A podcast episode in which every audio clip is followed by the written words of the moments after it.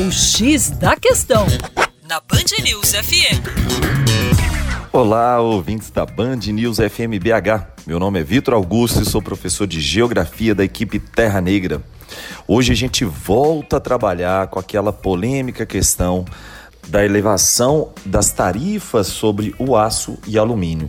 A elevação por parte do Estado americano em 25% em relação ao aço e 10% em relação ao alumínio.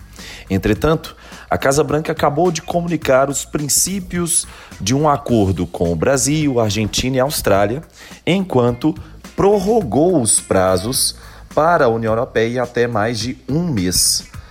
A Europa, por sua vez, exige uma isenção plena e permanente e determina que não negociará sob ameaças. No dia 1 de maio de 2018, a Comissão Europeia comunicou que essa decisão por parte dos Estados Unidos prolonga a incerteza dos mercados que, e que isso, evidentemente, já estaria afetando as empresas. Nesse cenário, tá, qualquer programa futuro de trabalho transatlântico, ou seja, de acordo entre Europa e Estados Unidos, estaria completamente afetado. A Angela Merkel, que é a grande chanceler alemã, representando a principal economia desse continente e do bloco da União Europeia, rechaçou essa decisão por parte dos Estados Unidos e continua lutando principalmente a partir da Organização Mundial do Comércio em relação a essa política protecionista.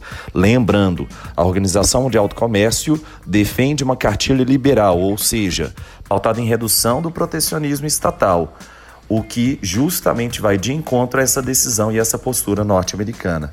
Para mais, acesse o youtube.com/terra negra.